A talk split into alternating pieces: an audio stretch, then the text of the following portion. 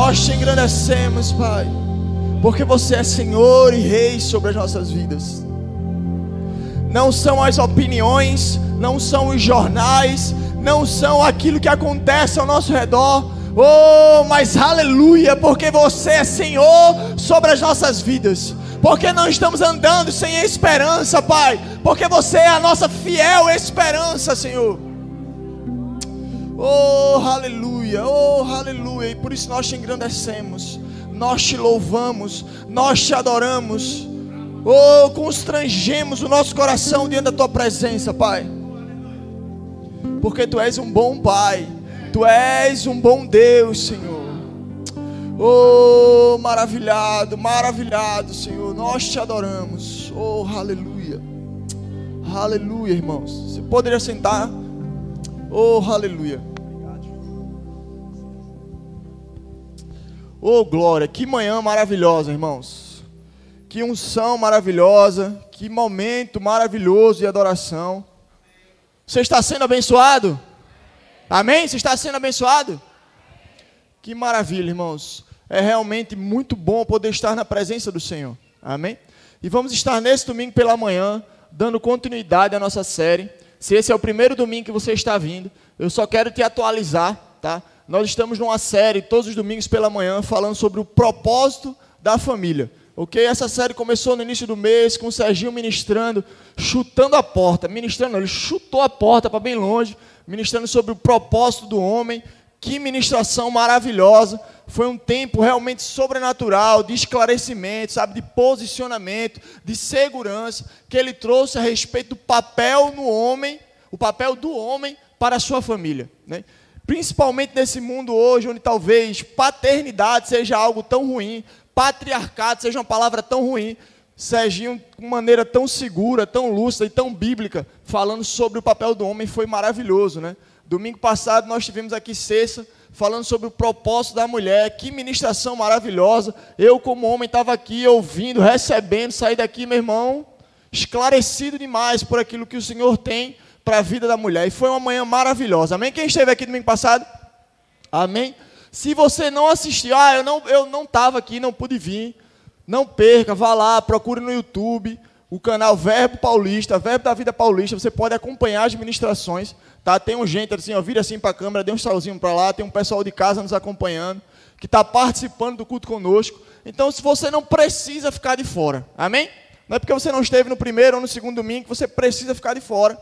Você, assim que chegar em casa, pode procurar, na hora que você for lá lavar seus pratos, preparar o almoço, bota lá a ministração, vai ouvindo e recebendo. Eu sei que é um tempo maravilhoso e que a palavra, da mesma forma, vai ser implantada e trazer segurança para a sua vida. Amém? E nessa manhã, me cabe a responsabilidade né, de falar sobre o propósito do sexo, né, o propósito da relação sexual entre um homem e uma mulher. É bem, bem, cabe bem, falamos já sobre o homem, falamos já sobre a mulher, você já recebeu, já ouviu sobre isso. E nós essa manhã vamos falar sobre a união desses dois papéis, a relação sexual que ocorre né, entre o homem e a mulher. E isso não é para fora da igreja, amém? Amém, amém ou não amém? Glória a Deus por isso. Né? Muitas vezes esse assunto corre muito mais cotidianamente lá fora do que aqui dentro. Quando na verdade o inventor desse negócio está aqui dentro. E a gente acha que isso aqui é uma coisa de outro mundo, ou que é uma coisa do diabo, ou que Deus não está interessado nisso. Então, na verdade, os ensinamentos, ele devem começar aqui dentro. Ele deve começar na minha vida, ele deve começar na sua vida. Você não precisa andar com medo, achando que isso é um tabu, andar inseguro a respeito desse assunto, porque foi o seu pai que inventou esse negócio. Amém ou não? Foi Deus quem primeiramente pensou a respeito sobre sexo. Não foi o diabo. Não, sexo não é algo que nasceu depois que Adão pecou. Não. E é isso que a gente vai conversar um pouco sobre essa manhã. Amém? Então, para a gente começar, é, eu queria poder que a gente pudesse passear em algumas alguns, alguns entendimentos e compreensões, tá? Eu sei que hoje, no nosso português, a palavra amor, ela não muda independente do sentido. Você só tem um sentido ou uma palavra para representar tudo que é amor. E isso vira bagunça na nossa mente. Porque quando você vai ver a Bíblia sendo escrita no grego, lá no hebraico, tudo e tal, você vai ver uma variação para uma mesma palavra chamada amor. E aqui eu queria separar bem, para a gente não fazer uma salada aqui e misturar tudo. Então eu queria separar o nosso entendimento a respeito dessas coisas. Se nós não entendermos primeiro o que é amar, vai ficar complicado nós queremos ir direto para o sexo sem saber o que é amar. Ok? Então a Bíblia, ela vai estar, tá, todas as vezes que a nossa tradução, algumas novas traduções mais recentes, por exemplo, com a nova versão transformadora, ela vai tentar fazer, o ANVI, né? ela vai tentar fazer uma diferenciação dessas palavras, ok? Bíblias um pouco mais, que são edições mais antigas, como a Ferreira de Almeida, que é mais comumente usada na nossa igreja, ela vai colocar lá tudo lá como amor, ou como caridade. E na verdade, ainda que as coisas estejam ligadas, elas têm seu sentido, elas têm o seu propósito, elas têm a sua diferença, ok? Porque, por exemplo, você pode sair daqui e dizer, eu amo uma feijoada. Mas esse amor que você está dizendo por essa feijoada é igual ao amor que você tem pelo seu filho? É ou não? Não. Você pode dizer assim, rapaz, eu queria viajar porque eu amo viajar. Mas esse seu amar viajar é igual ao amor que você tem pelo seu marido ou o amor que você tem pela sua esposa? Não, maneira alguma. Totalmente diferente. Amém? Então, ainda que quando eu e você vamos falar sobre amor, está tudo incluso dentro da mesma palavra. Antigamente não era assim. Eram palavras diferentes. Então eu vou trazer quatro palavras que representam todas elas amor, mas com características únicas. Então a primeira é estorge, que seria um amor relacional, um amor de amizade, um amor de companheirismo. Sabe, aqueles amigos fiéis que cresceram juntos desde a infância. Pronto. Aí existe um amor envolvido. E esse amor não é o mesmo amor que vai se haver de um homem para a mulher. Então, por isso que na Bíblia, essa palavra, no sentido etimológico da palavra, no sentido original da palavra, ele vai ser chamado de estorge. Lá no grego está escrito assim. Quando você vai ver um amor de uma mãe por um filho, de uma, esse tipo de amor, ele na Bíblia vai ser chamado de filéu. Ou na verdade, peraí, deixa eu retificar, é o contrário. Estorge vai ser relacionado ao amor de uma mãe para um filho. E filéu, o amor entre amigos. Ok? Agora, um amor que ficou famoso dentro da igreja, ou uma palavra que ficou muito famosa dentro da igreja, é algo chamado ágape, ou amor do tipo de Deus ou a forma de Deus amar, ok? Porque a forma como Deus nos amou, entregando o que Ele tinha de mais precioso que Ele tinha por mim e por você, irmãos, isso aí é um amor que é incomparável. Porque Paulo mesmo falando a respeito desse tipo de amor, ele diz assim: olha, ainda que um homem seja bom, ele não vai entregar a sua vida por, amor, por, por, por outra pessoa. Ele não vai fazer isso. Então Paulo já estava dizendo lá que existe algo diferente na forma de Deus nos amar. Amém? E esse tipo de amor é chamado ágape. E uma outra forma que, infelizmente, as pessoas de fora da igreja tomaram conta é algo chamado eros, que também é uma forma de amor, ok? Amém?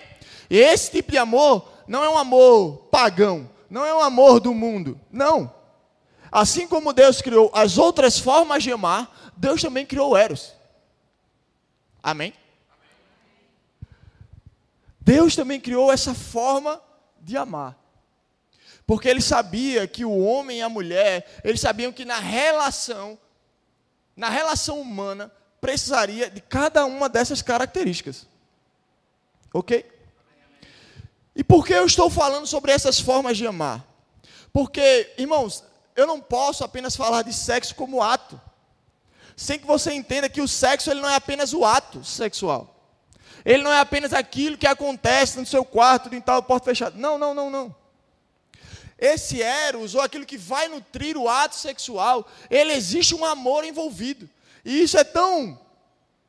Deixa eu te dizer a melhor forma. Isso é tão corrompido muitas vezes, ou mal ensinado muitas vezes, que acaba trazendo danos. Ou seja, danos no sentido de abusos, de homens que abusam de suas esposas, danos no sentido de sua esposa estarem num casamento e estarem infelizes, mesmo tendo relações sexuais. Mas por quê? Acham que apenas é um dever fazer o sexo. E não é isso que a palavra nos ensina. Não é a respeito de um dever que a palavra nos ensina. mas que Deus colocou características individuais dentro de mim e dentro de você. Queria nos completar, queria favorecer tudo aquilo que Deus criou. Seria a engrenagem que iria funcionar para que o homem e a mulher funcionassem bem. Porque assim como não é saudável que o homem esteja só, e aí não entenda o homem apenas como gênero masculino, mas o ser humano esteja só. Deus criou engrenagens para que esse ser humano funcione em meio à comunidade. Seja a comunidade do seu lar, seja a comunidade do seu trabalho, seja a comunidade da igreja. Você está entendendo isso? E nós não podemos colocar todas essas engrenagens como algo ruim ou de fora da igreja, ou que não faz parte da igreja. E agora eu queria que você abrisse sua Bíblia comigo em Gênesis capítulo 1.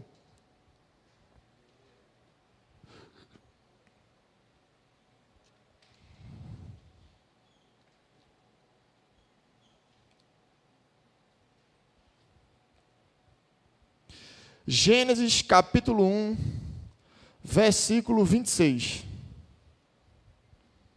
Amém? Como eu falei para vocês, eu estou lendo eu vou ler, né, tanto para vocês que estão aqui como quem está em casa, na versão NVT, tá? Então, por isso, talvez tenha uma leve diferença realmente de tradução. Vamos começar no 26 e vamos até o 28, amém?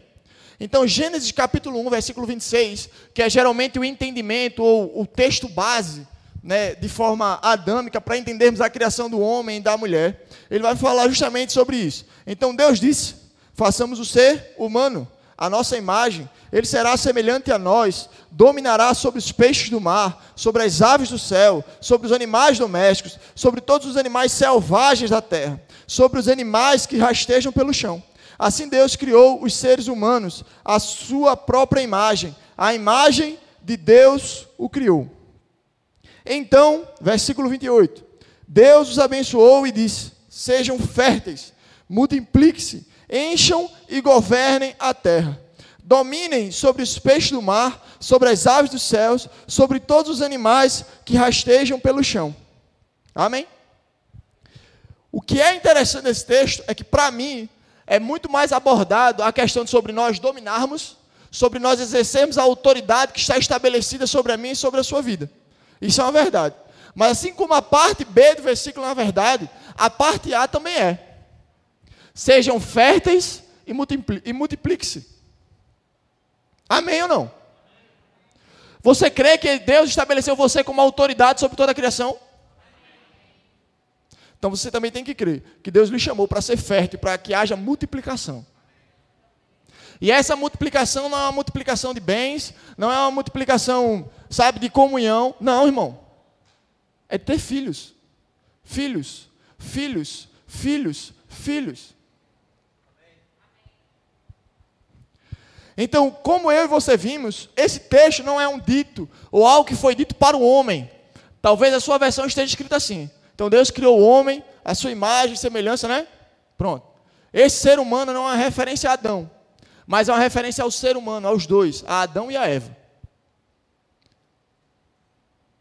Então, por isso que versões um pouco mais atuais, como a NVT, ele vai trazer ao ser humano. Porque Deus aí não estava fazendo distinção, porque esse governo, esse domínio não era algo apenas para o homem, mas era para o ser humano. Assim como o homem, como a mulher, Deus queria que aquilo que ele fez, a obra-prima da sua criação, governasse sobre a sua criação. Então, você, homem e mulher, juntos governando aquilo que Deus criou. Amém? Então, essa criação chamada ser humano ele não tem apenas o objetivo ou a missão de governar e dominar tudo aquilo que foi criado. Mas ele tem o objetivo de ser fértil e multiplicar. Porque Deus não estava apenas comprometido em cuidar das outras coisas que foram criadas, mas ele sabia que havia um cuidado com Adão e com Eva, com o ser humano, em meio ao ser fértil e multiplicar. E aí, irmãos, é que entra uma divergência muito grande. É porque Deus disse isso ao ser humano. Ele não disse apenas isso a Adão, mas ele disse ao ser humano. Então, quando nós casamos, achamos que entramos com um certo mito de que só a mulher ou só o homem tem que ser agradado nessa relação de ser fértil e multiplicar. De que só o homem precisa ser satisfeito nessa relação de ser fértil e de que haja multiplicação. De que é apenas uma obrigação do casamento que haja sexo. De que haja relação, de que haja esse tipo de amor. Só que não é isso que a palavra diz. Esse mandamento está estabelecido sobre o homem e sobre a mulher. Só que o que, que aconteceu? Aqui eu falei a origem, ok? Vamos para o problema. A mulher que foi durante anos, anos e anos, tratada por diversas culturas como algo objeto, como objeto, colocando um claro português, ou algo que ficava à margem de uma relação. Ela foi tendo que fazer isso, ou sendo abusada de diversas formas emocional, de formas autoritárias, de formas em que o homem não respeitava a posição que essa mulher tinha para sua casa, em que o homem priorizava qualquer outra coisa menos a sua esposa. Então isso foi construindo uma cultura. Toda essa relação pejorativa em relação à mulher e ao casamento foi construindo uma relação falha, destrutiva em que esse tipo de amor, e aí você, nós vamos entrar um pouquinho mais a fundo sobre o que é esse amor, foi sendo desgastado, foi sendo perdido. O senso do que é esse amor está hoje, século 21, totalmente perdido. Totalmente perdido. Porque uns vivem sem saber o que é, outros vivem buscando entender, e outros vivem sem estar tá nem aí para o que acontece. E esses que vivem num vamos viver e vamos ver o que é que vai dar, acabam vivendo uma vida não de uma relação amorosa, mas vivendo uma vida de libertinagem. Dizendo assim: olha, não, então se a gente não se importa, vale tudo. E essa libertinagem é o que acabou corrompendo a relação amorosa criada desde o princípio. Amém? Vamos para Gênesis 2. Aí onde Moisés deixa as coisas um pouquinho mais claras a respeito disso. Gênesis 2, versículo 20. Vá comigo lá. Só virar uma página ou então olhar ao lado aí. Gênesis 2, capítulo 20, diz o seguinte: Deu nome a todos os animais domésticos, a todas as aves do céu e a todos os animais selvagens. O homem, porém, continuava sem alguém que o ajudasse e o completasse. Então o Senhor Deus fez cair num sono profundo, enquanto o homem dormia, tirou dele uma das costelas e fechou o espaço que ela ocupava. Dessa costela, o Senhor fez uma mulher e trouxe ao homem. Então, Adão, quando acordou, exclamou. Finalmente, exclamou Adão. Aleluia. Essa é osso dos meus ossos e a carne da minha carne. Será chamada mulher porque foi tirada do homem. Irmãos, entrando agora um pouco mais a fundo sobre o que é esse amor, o homem, aí Gênesis 1 fala de uma forma geral sobre a criação do homem, a forma um pouco mais detalhada, explícita em Gênesis 2. Depois que Deus criou o homem, aí sim Adão. O homem sentia falta de algo que lhe completasse. Por, sabe o que é interessante? É que antes do versículo 20, Adão estava dando nomes aos animais, cumprindo o propósito que Deus tinha estabelecido para ele. Ok? Deus disse: Olha, Adão, você tem uma missão, né? você vai dar nome aos animais, está aqui, vá trabalhar, faça alguma coisa. E enquanto Adão fazia aquilo que Deus estava dizendo, ele via que tinha algo em toda a criação que não havia com ele. Então, quando ele, Deus, não foi Adão que foi pedir a Deus, Deus, olha, pelo amor de Deus, mande alguém, porque eu estou sentindo que tem um negócio diferente aí. Mas Deus entendeu assim, não, não, não, não. Nós fizemos uma parte muito boa, Adão está lá. Mas precisamos continuar com isso, para que esteja finalmente bem feito. Você entende por que Gênesis 1 agora faz sentido? Em dizer assim, olha, vocês, seres humanos, sejam férteis e multipliquem-se. Porque Deus mesmo, na criação do homem, enquanto ele estava ali relacionando com Adão, ele entendeu que aquilo ali não estava perfeito. Estava muito bom, mas ainda não estava perfeito. E isso não era apenas uma visão de Deus, mas era uma visão do próprio Adão. Porque quando ele vê aquilo que foi criado por Deus, ele olha assim: meu Deus do céu, finalmente chegou a minha vez. Finalmente chegou aquilo que eu precisava. Finalmente agora, agora fechou o negócio. Agora está tudo certo.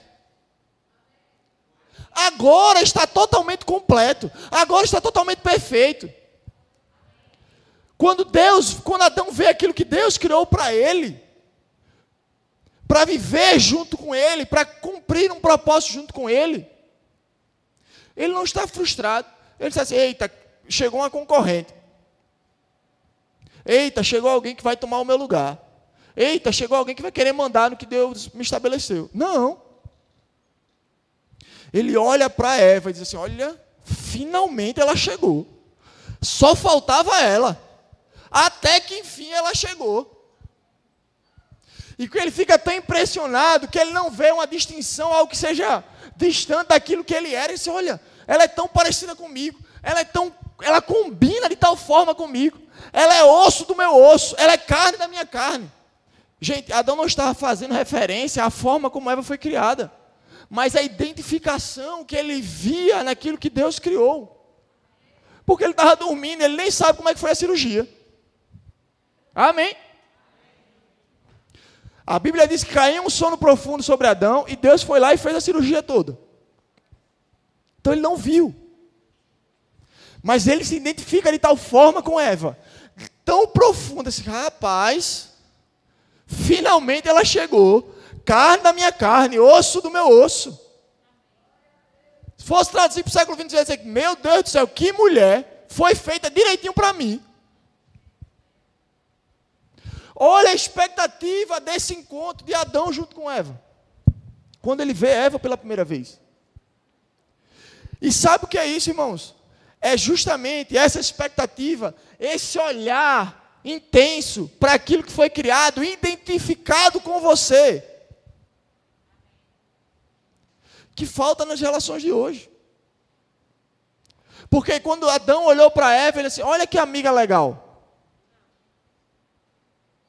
Quando Adão olhou para Eva, ele disse: Meu Deus, vou adorar essa mulher. Eita, magnífica. Oh. Quando Adão olhou para Eva, era um outro sentimento, irmão. Era um outro tipo de amor. Era uma identificação profunda com aquilo que Eva era. Uma identificação profunda. E isso é, é tão. É uma essência tão grande que eu quero que você vá comigo para o final desse texto. Versículo 25. O homem e a mulher estavam nus, mas não sentiam vergonha. E isso é sério. E isso é sério. O homem e a mulher estavam nus e eles não sentiam vergonha um do outro. Sabe como isso é sério? Deixa eu trazer isso para o século XXI. Por que, que sua mulher não pode saber a senha do seu celular? Por que sua mulher não pode ver suas conversas? Por que, que o homem não pode saber o que é que você conversa com suas amigas? Você está entendendo? Não existe mais uma nudez nas relações. E quando se tira essa nudez, quando o homem começa a sentir vergonha da mulher, sabe o que, é que ele está matando? Ou quando a mulher sente vergonha do homem, sabe o que, é que vocês estão matando nessa relação? Algo chamado a identificação de um com o outro. E o Eros, ele parte disso. É uma identificação tão profunda que começa na relação dos dois e vai terminar num quarto, irmãos. É uma identificação ou uma expectativa tão profunda de um pelo outro, do companheirismo de um pelo outro. Mas não é aquele companheirismo de quando eu chego na roda dos amigos e a gente conversa, tudo bem. Mas é porque aquela mulher ou aquele homem, ela me conhece de uma forma que ninguém mais me conhece. É porque com ela e com ele eu posso me abrir de uma forma como eu não posso fazer com mais ninguém. É porque aquilo que nós podemos compartilhar e dividir juntos, nós não podemos fazer em outros lugares. E aí não é só uma relação sexual. Não. É aquilo que eu sou, é aquilo que ela é. É aquilo que ela é quando estamos sozinhos. É aquilo que eu sou quando estou sozinho. Se trata da expectativa. O homem muitas vezes está lá, pensando no final, no final do dia, não sei o quê. Enquanto a mulher está querendo que o homem queira, está querendo a expectativa, está querendo a identificação. Irmão, se não houver identificação, é por isso que muitas vezes a mulher nunca vai ser satisfeita numa relação sexual. Porque enquanto o homem está lá, tentando até às vezes se esforçando, né? Dando um presente, fazendo alguma coisa, marcando um jantar. E às vezes a mulher vai olhar e dizer assim, mas não precisava disso não. Aí o cara vai pensar, poxa, eu fiz tanta coisa. Não, peraí, acho que isso aqui só passou na minha cabeça. Rapaz, eu fiz tanta coisa, chega no final das contas, a mulher diz que não precisava. Por que não disse antes? Os homens nunca passou por isso aqui, não, os casados? Só eu? Tá certo. Você prepara, faz um negócio, né, chama, vai sair leva, não sei o que e tal. Mas, rapaz, não precisava de estudinho, não. Podia ser uma coisinha mais assim. Aí o cara fala, tá vendo? Se eu não faço, ela reclama. Quando eu faço, ela reclama. Não vou fazer mais. É bronca, não é, pastor? Mas porque a mulher, ela está na expectativa da identificação de todos os dias do olhar olho no olho, de sentar juntos, sabe, dela poder lhe ouvir aquilo que está passando no seu coração. Irmãos, quando há essa identificação, não é difícil para mulher alguma estar abaixo de uma visão. Não há dificuldade alguma para a mulher correr junto uma jornada.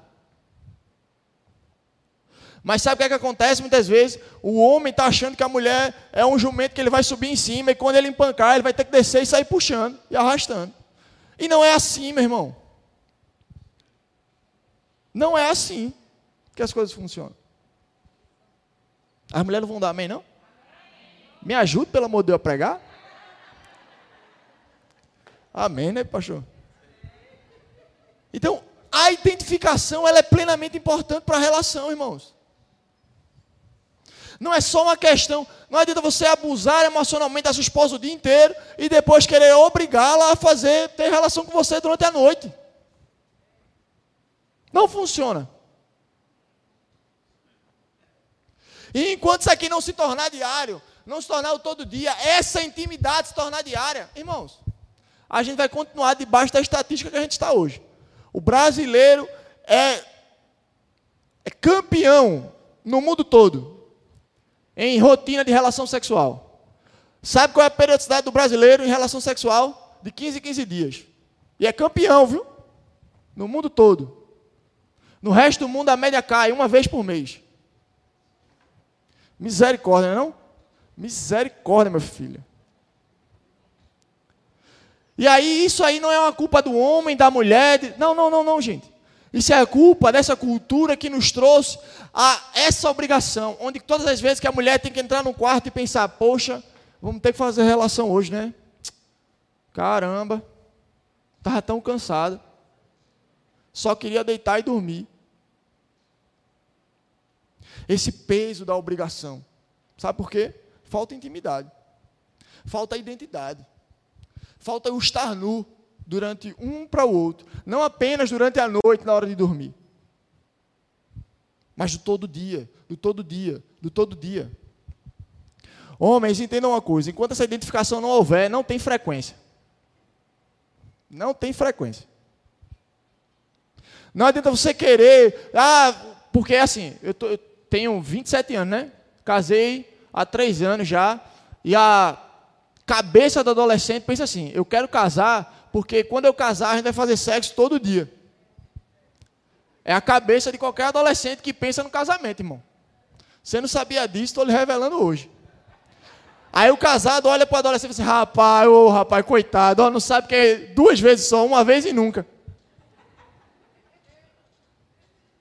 Essa, muitas vezes, quando há esse choque, de, de, esse encontro aí de geração, é complicado, irmão. Na expectativa encontra a realidade, o negócio é complicado. Mas não precisa ser assim. Amém? Eu queria ler uma passagem de, Don, de John Stott, onde ele fala justamente sobre a, quando os dois se completam. Ok?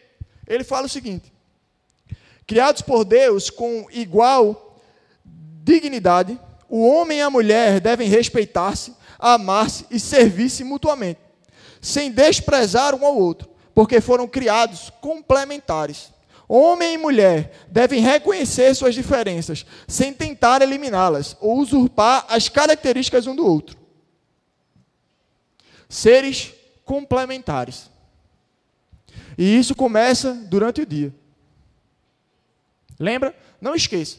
Tudo começa no estar nu um para o outro. Quando vocês se complementarem, as coisas vão passar a um novo nível de intimidade, um novo nível de identificação, um novo nível de realização. A ponto onde você não vai ter um medo ou receio de assim, meu, meu amor, durante a noite isso aqui para mim não, não, não é legal. Eu não gosto. Pelo amor de Deus, me ajude. Não faço mais não. O homem vai poder dizer, rapaz, me ajude hoje. Porque está nu, irmão. Ela vai entender bem. Ela não vai. Você está entendendo o que eu estou querendo dizer? São seres complementares. Assim como o homem tem a honra e reconhece a honra e a dignidade da mulher e do corpo dela, assim também o homem. Assim também a mulher para o homem reconhece o homem que está andando junto com ela, quer complementar junto com ela. E não é apenas um complementar quando estão durante uma relação e se completam durante essa relação. Vocês estão todo mundo muito sério, muito calado. Eu espero que vocês estejam recebendo rindo, pulando, dando salto por dentro. Estou feliz demais. Estou imaginando como é que vocês estão por dentro. Amém? Porque não adianta, irmãos, nos conectarmos durante a noite se essa complementariedade, se essa honra, se essa dignidade dada ao homem, dada à mulher, ela não funcionar em todo momento. O respeito e a honra, o amor, o zelo, o carinho. A expectativa do finalmente. Essa é a mulher que eu casei, essa é osso do meu osso. Porque muitas vezes, hoje, o que acontece é o homem chegar em casa chegar com peso. Pô, vou para casa, chegar lá e vai ter menino. Ai, meu Deus, vai ter isso, vou ter que fazer. E arruma a desculpa no meio do caminho para ficar parando, demorando para chegar em casa. Então, qual é a complementariedade que está acontecendo aí? Nenhuma, irmão. Qual é a satisfação que está acontecendo aí? Nenhuma, irmão. Aí quando você encontra um camarada desse, numa situação dessa, complicada, não consegue andar em unidade com a sua mulher. Essa unidade é justamente o Eros que faz com que a relação aconteça de forma natural. Se muitas vezes você até tem que chegar em casa, tenha todo o trabalho pela frente. Mas se os dois se completam, estão juntos, a entender, eita, passou o dia todo fazendo as coisas, tanta coisa, nem conseguiu terminar. Então por isso eu preciso estar lá para ajudar. Ok?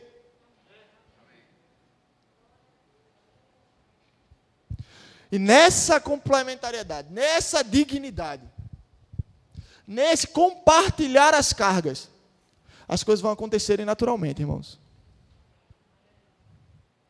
E eu creio, Mike, em nome de Jesus, nessa média subindo. Pelo menos na igreja de Paulista. Amém? Amém. 15, 15 dias não dá, Mike. Está amarrado, Senhor. Não dá. Jesus Cristo. Então, por isso que a nossa igreja se preocupa com que você entenda com que você perceba que muitas vezes o plano do diabo é esse mesmo. É fazer com que vocês apenas convivam dentro de casa. É muitas vezes levantar no nosso meio de que, ah, o bom é ser companheiro, o bom é ser amigo. É verdade mesmo.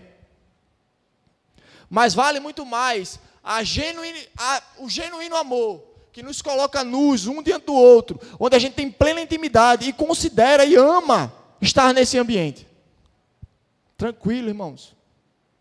Sem peso, sem cargas, sem abusos.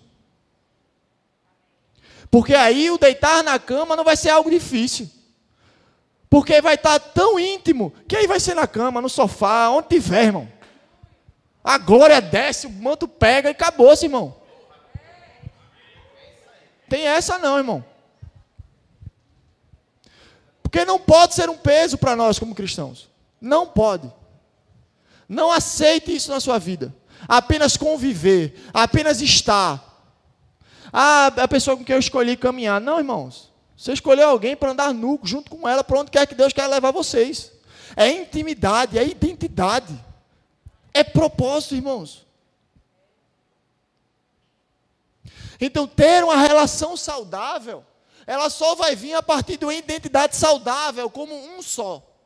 Porque você não entendeu que Deus disse: olha, deixará o homem, a, o seu pai, a sua mãe, os dois aí vão se unir, vão ser uma só carne. Mas só que a gente é duas carnes diferentes andando dentro de casa e achando que está tudo bem. Achando muitas vezes que a mulher tem a obrigação de satisfazer o homem. Achando muitas vezes que o homem tem que fazer um jeitinho ali para não não tem uma mulher ranzinza dentro de casa. Não, irmãos. Quando entra dentro de um lar, não são dois, são um só. E esse um só se trata de identidade. Não adianta você estar com a sua casa quebrada, a sua relação familiar quebrada, sem identidade, e querer exaltar. Vamos lá, vamos lá, vamos, vamos, vamos, vamos Efésios, vamos. Vamos partir para Efésios, Novo Testamento. Efésios capítulo 5, ok?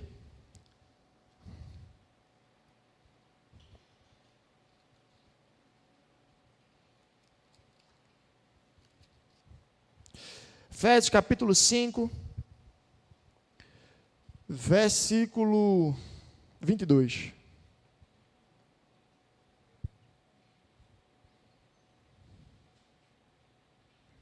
Amém? Você chegou lá?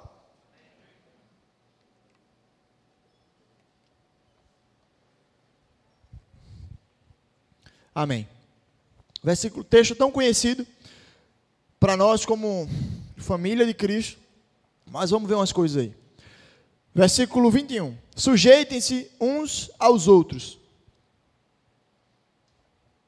por temor a Cristo. Esposa, sujeite-se cada um ao seu marido como ao Senhor. Pois o marido é o cabeça da esposa, como Cristo é o cabeça da igreja. Ele é o salvador do seu corpo, a igreja. Assim como a igreja se sujeita a Cristo. Também vocês, esposas, devem se sujeitar em tudo ao seu marido. Maridos, amem cada um a sua esposa, como Cristo amou a igreja. Ele entregou a vida por ela, a fim de torná-la santa, purificando-a ao lavar com água por meio da palavra. Assim o fez para apresentá-la a si mesmo, igreja gloriosa, sem mancha, ruga ou qualquer outro defeito, mas santa e sem culpa. Da mesma forma, os maridos devem amar cada um a sua esposa, como amam o próprio corpo. Pois o homem que ama a sua esposa, na verdade ama a si mesmo. Ninguém odeia o seu próprio corpo, mas o alimenta e cuida dele, como Cristo cuida da igreja e nós somos membros do seu corpo. Que texto, hein? A comparação da forma como Paulo faz com Cristo e a igreja, e o esposo e a esposa, e depois ele traz essa mesma comparação no nível ainda mais pessoal, dizendo: olha, o homem cuida da sua esposa assim como cuida do seu próprio corpo. Você vê que Paulo não vê um choque de duas pessoas diferentes. Ele vê que quando há essa relação e essa unidade, eles se tornam um só. Assim como Cristo e a igreja. E é tão intensa essa comparação que Paulo mesmo depois assim: olha, Cristo é o cabeça e a igreja é o seu corpo. Olha a unidade disso. Onde você não pode dividir Cristo e a igreja. Não, eles são um só. Então, o amor, o amor, o amor, o respeito, a identidade, sabe, a honra de um para com o outro, o cuidado de um para o outro, é como o cuidado de si mesmo. Porque quando a gente entra no casamento, muitas vezes, ah, antes eu saía, antes eu saía junto com minhas amigas, ah, eu fazia isso, ah, eu fazia aquilo, e trata muitas vezes o casamento como se fosse uma prisão. Ah, agora que eu estou casado, não posso mais fazer isso, eu não posso mais fazer aquilo, eu não posso mais. Irmãos, é certo que quando você casa, você precisa assumir uma nova responsabilidade. Ok? Amém ou não? Porque também não é, não é libertinagem, ok? É casamento, é compromisso, é uma aliança que está sendo feita. Mas é certo que este estar unido precisa da sua entrega, no sentido de os dois estarem juntos e formar algo novo onde esse algo novo, onde essa unidade abençoa todos aqueles que estão ao seu redor. Continua a dar e a receber para todos aqueles que estão ao seu redor. Quantas e quantas pessoas, ou solteiros, depois que os amigos casam, ficam seus amigos? Perderam os amigos. E eu não entendo isso por quê. É certo que existe uma responsabilidade maior? É certo. É certo que no casamento, ou casado, quando olha, você coitado, né? Não está menino, imaturo, né? Não pode viver ainda, né? Não tem relação ainda, não sabe ainda o que é isso. Aí por isso que quer estar tá na rua, tudo e tal. Aí pensa que é essas coisas, irmão. Mas não tem nada a ver com isso.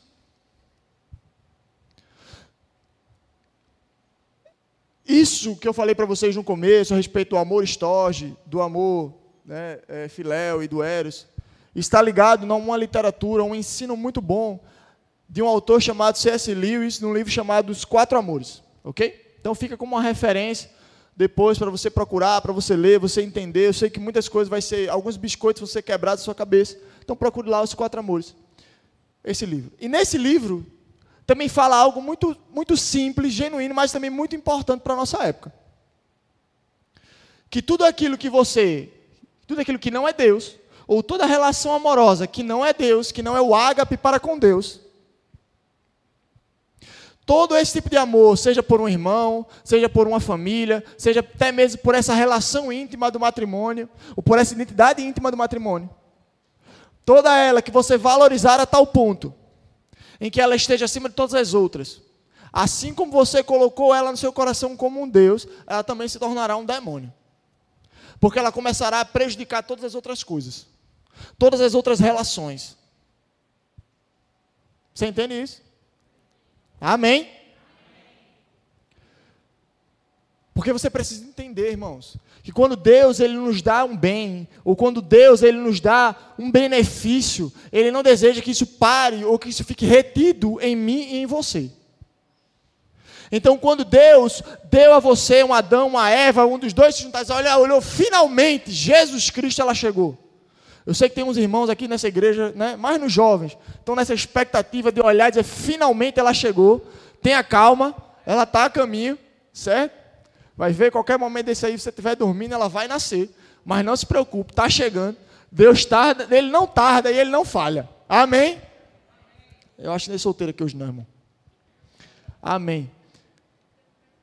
Então, quando se trata, toda essa relação, quando ela se torna um, de, um Deus na sua vida, ou você coloca ela acima de todas as outras coisas, ela também se tornará um demônio, porque ela começa a danificar todas as outras relações da sua vida, irmão. Aí seu irmão acabou de casar, não vem mais na igreja. O irmão acabou de casar, ele cortou todos os laços de amizade com as outras pessoas.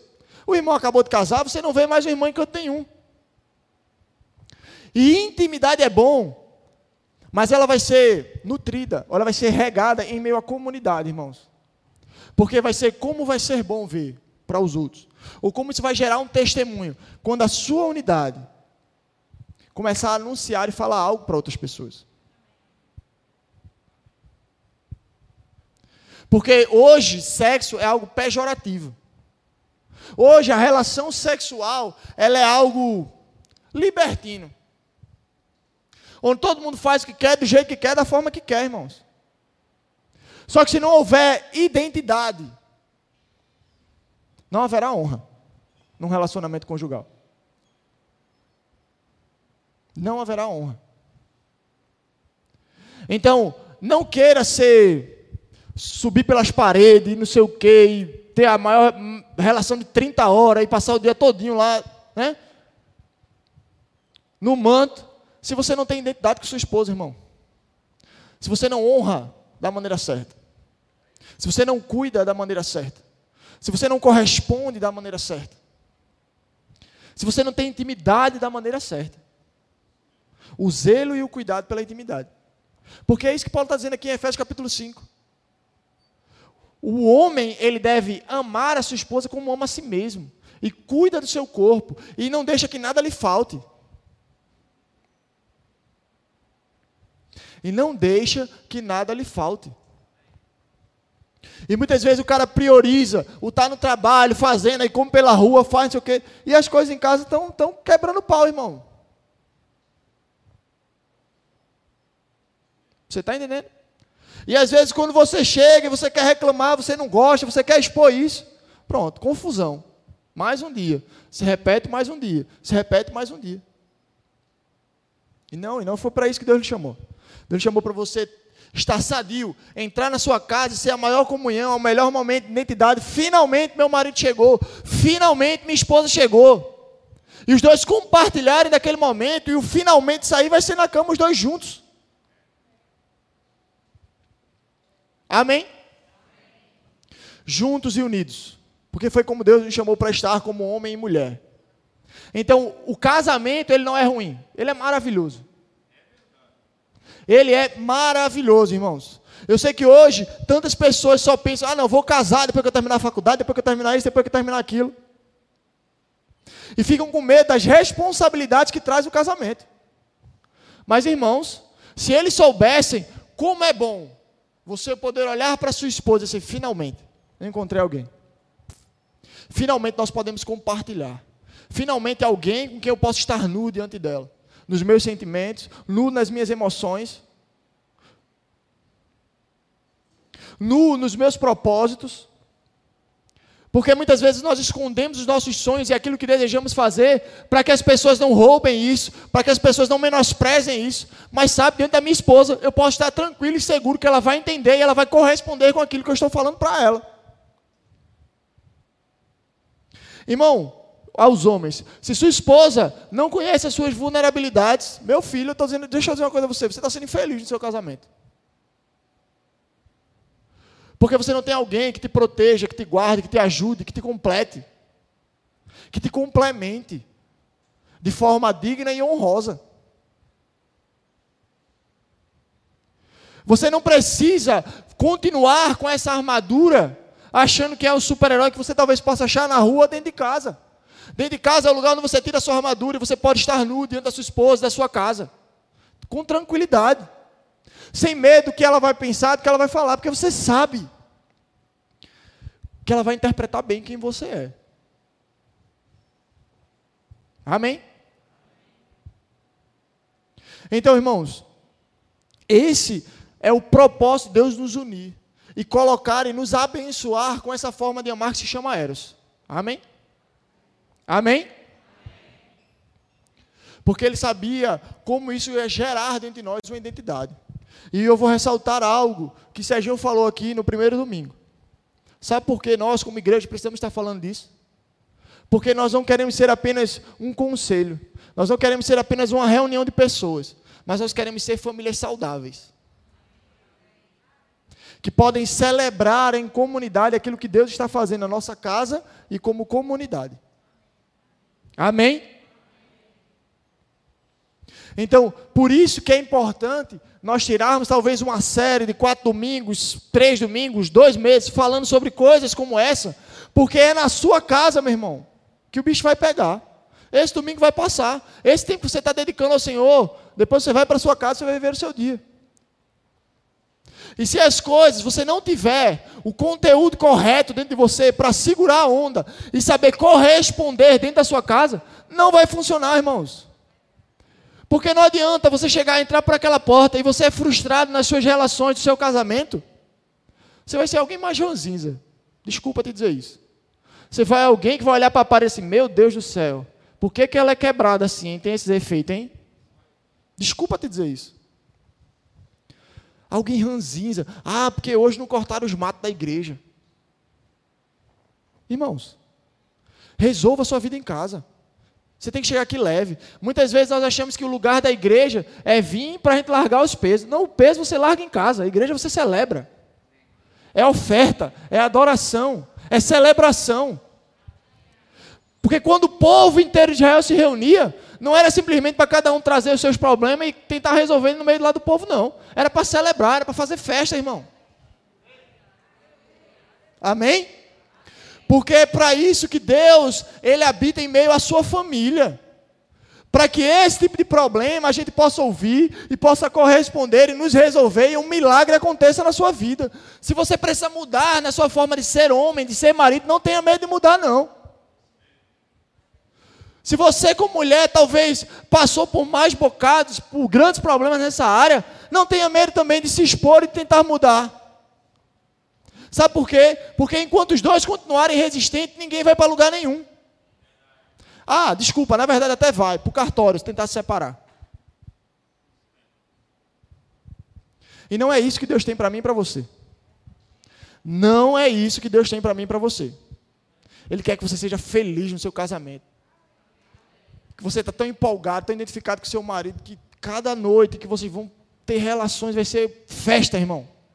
É um momento de alegria, é um momento de celebração, é um momento dos dois se divertirem juntos. Depois terminou, está tranquilo, suave ali, ó, sentou, começa a rir, brincar, conversar, porque os dois estão bem juntos.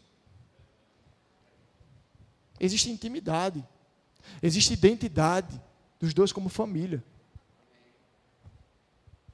Amém? Queria que você ficasse de pé.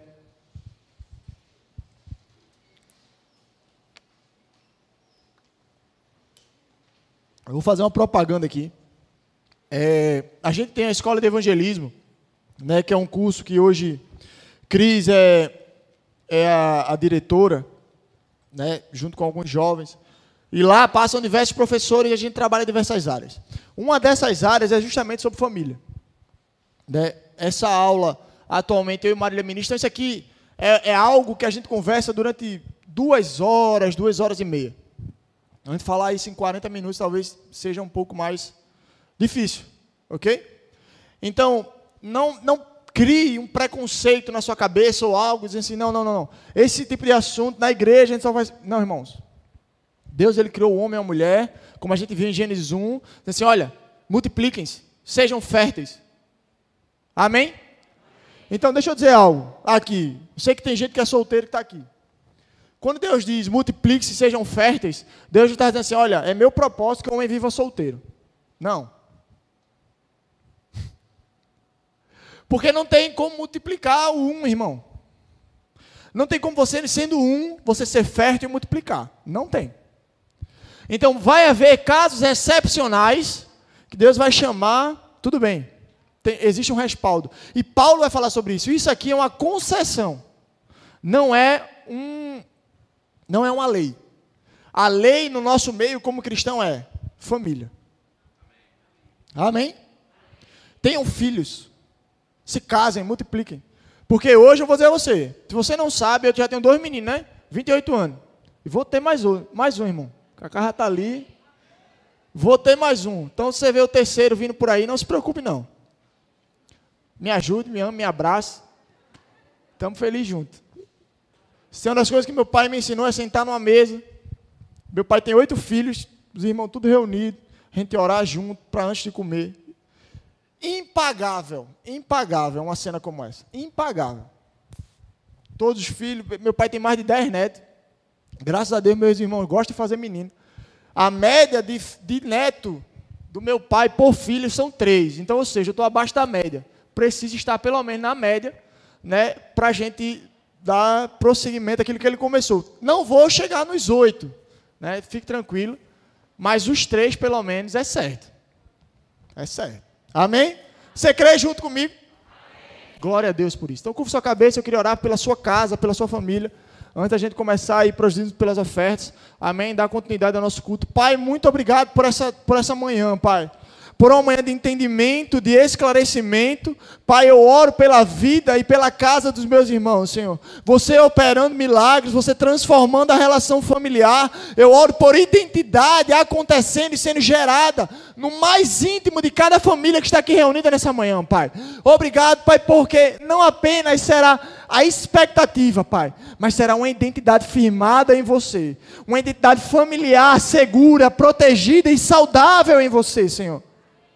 Oh, obrigado por famílias prósperas. Não apenas prósperas financeiramente, não apenas prósperas na sua saúde, Pai, mas no seu lar, Pai. Oh, Senhor, eu creio, produtividade em família, famílias que constroem juntos, famílias que se amam, famílias que se protegem, se guardam. Em nome de Jesus, Pai. Eu oro pela intimidade, Senhor, para que em nome de Jesus todo desentendimento caindo por terra toda insegurança caindo por terra. Em nome de Jesus, todo medo e toda marca do passado caindo por terra. Eu oro, Pai, sobre cura, cura, Pai, a respeito de abusos do passado. Todo abuso na infância e na adolescência, Pai, eu oro por você sarando e curando, Pai. Nessa manhã, Senhor, em nome de Jesus.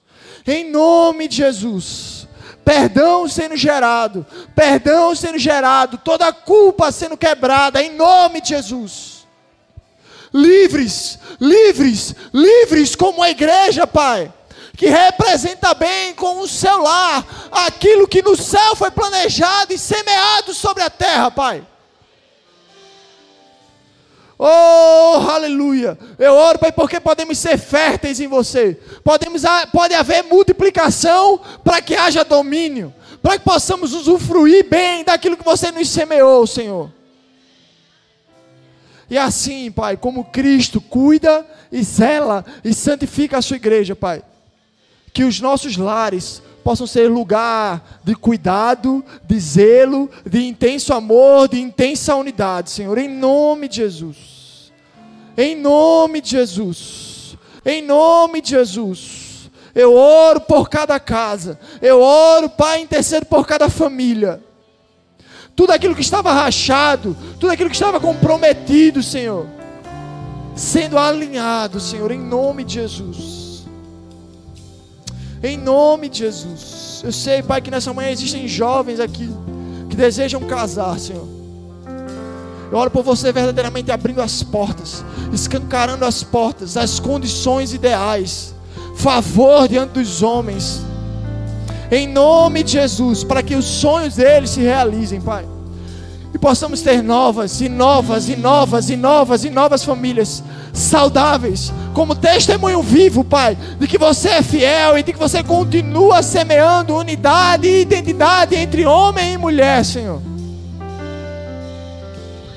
Oh, aleluia, em nome de Jesus. Amém.